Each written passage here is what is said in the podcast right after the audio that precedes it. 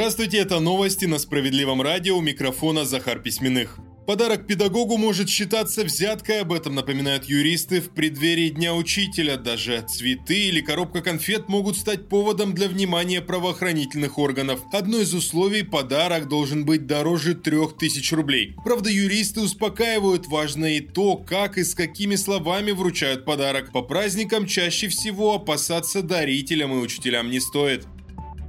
За успехи в учебе, скидки на оплату обучения, соответствующее предложение министру науки и высшего образования России уже направили инициаторы. Авторы предложения уверены, что в стране необходимо создать единое правило предоставления скидок для студентов-платников.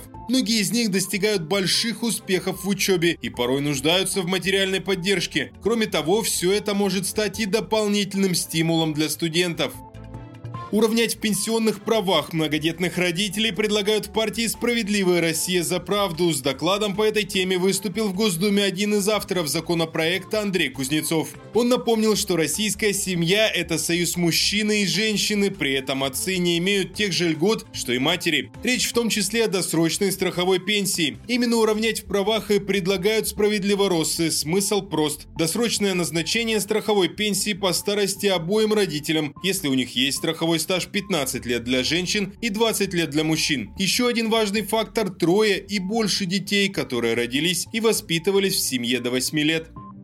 Далее выпуски новости Центра защиты прав граждан, на этот раз история из Архангельска, где наши правозащитники спасли жилой дом от возможного обрушения. Все началось с того, что собственник подвального помещения начал там реконструкцию. Взялся удалять грунт для увеличения пространства, устанавливать вентиляционную трубу. Работы велись активные, и это привело к тому, что подвал начало подтапливать, фундамент стал проседать, на стенах образовались трещины, здание постепенно разрушалось. Активные жители дома решили его спасать и пришли в Центр защиты прав граждан. Правозащитники пояснили, что у предпринимателя нет ни разрешительной документации на эти работы, ни согласований с жильцами. Например, для установки вентиляции необходимо разрешение жителей. Так как бездействовала и управляющая компания, юристы Центра подготовили жалобу в Госжилинспекцию. Также по просьбе правозащитников «Справедливо Рос» Олег Черненко направил запрос в прокуратуру региона. В доме начались проверки. Бизнесмена, который и затеял ремонт, привлекли привлекли за незаконную перепланировку к административной ответственности и потребовали устранить все нарушения. Так удалось буквально спасти дом и всех его жителей.